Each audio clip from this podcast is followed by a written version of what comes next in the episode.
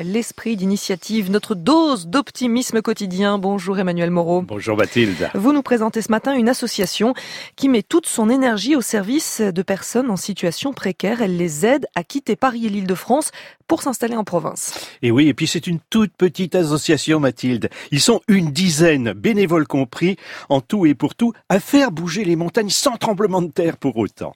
Nouvelle vie, vie nouvelle, aide les personnes mal logées, parfois en hôtel, ayant un emploi précaire à déménager en région afin de commencer une nouvelle vie. Michel Crémieux, cofondatrice de l'association. Ce sont des personnes qui sont souvent depuis plusieurs années en difficulté de logement, hébergées à droite à gauche, dans des logements insalubres dans des logements suroccupés et qui ont, qui ont vraiment envie de repartir à zéro, particulièrement les femmes seules avec enfants ont vraiment envie de se stabiliser et d'offrir des conditions de vie satisfaisantes à leurs enfants avec une bonne éducation. Au départ, on pensait qu'on aurait des personnes souhaitant partir à la campagne. Ce n'est pas du tout le cas. Oui, on pourrait penser que les personnes cherchent un endroit peut-être plus au calme que l'agitation de la grande ville.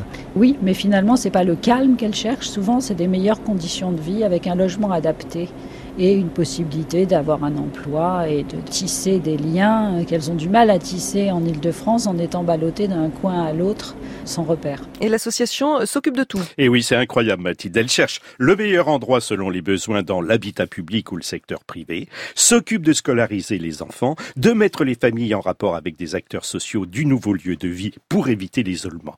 Mais tout a été soigneusement préparé en amont avant le grand saut. Michel Crémieux. Alors on va les voir plusieurs fois, toutes les semaines, pendant un mois, deux mois, pour bien valider leur projet, bien leur faire comprendre ce que ça représente et, les difficultés qu'il peut y avoir à s'installer seul dans une nouvelle ville. Donc à partir de ça, on va pouvoir leur proposer une ville d'accueil, une, deux qu'on ira voir, des villes dans lesquelles on va commencer à faire des demandes de logement social. De toute façon, ça met euh, quand même un certain temps. On va commencer parallèlement euh, de revoir le CV, la recherche d'emploi, les besoins éventuels de formation, la recherche des employeurs localement et accompagner la famille tout au long de ces étapes jusqu'à son installation. Donc tout est compliqué. Au bout de cinq ans, est-ce que vous avez le sentiment que le fait de déménager peut être un tremplin pour une nouvelle vie? Oui, vraiment. Nous avons accompagné des personnes de plus de 50 ou 55 ans qui ont vraiment pris un nouveau départ et des jeunes femmes aussi avec enfants qui se sont très bien intégrées dans leur ville d'accueil. Nous sommes très heureux des résultats obtenus. Soutenue par la Fondation Abbé Pierre, l'association a ainsi permis à 50 familles de trouver un meilleur ailleurs.